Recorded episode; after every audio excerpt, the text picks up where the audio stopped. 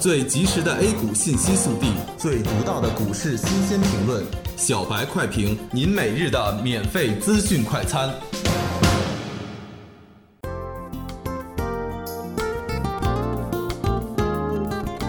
各位听友，大家好，欢迎收听十月二日的小白快评。小白快评今日话题：徐翔被抓，一个时代的结束。今天一大早，徐翔被抓的消息就刷屏了整个财经媒体。在人们的惊叹之中，更多的投资者关注的是徐翔概念股会不会变成黑天鹅。果不其然，泽熙三期持有的康强电子和华丽家族开盘就贴在了跌停板之上。其调研的兔宝宝经过连续上涨之后，也是开盘一字贴在跌停板上。徐翔作为私募界的代表性人物，在游资里号召力超强，号称私募一哥、涨停敢死队总舵主，在股海里呼风唤雨。随着徐翔被抓，可以说一个时代就这么终结了。此事必将作为一件里程碑的事件写进中国资本市场的历史。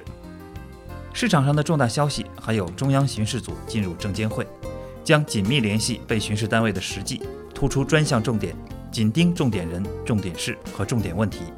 国务院副总理张高丽更是力挺股市，表示股市现在已经慢慢走向稳定，在一个平衡点上，适当波动也是很正常的。在利好与利空的交织中，在投资者忐忑不安的焦虑中，沪深两市双双低开，其中沪指低开百分之一点三三，在微微回踩之后就展开了强势反弹。十一点之后，沪指翻红，创业板更是涨幅超过百分之一。临近中午收盘，个股跳水，好不容易翻红的大盘再次翻绿，沪指以三千三百八十一点八二点报收，微跌零点七四点，跌幅百分之零点零二。徐翔被抓，从短期上来看是个利空消息。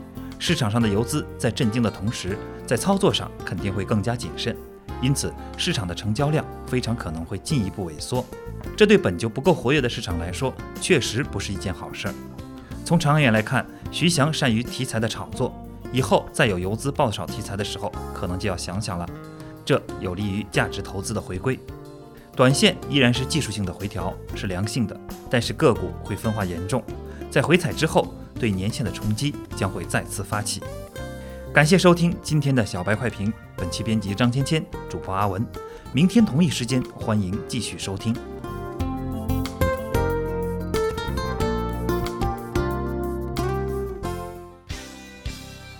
学习玩耍两不误。小白炒股学堂，小白炒股学堂，小白炒股，小白炒股学堂，小白炒股学堂，你的股神之路从这里开始。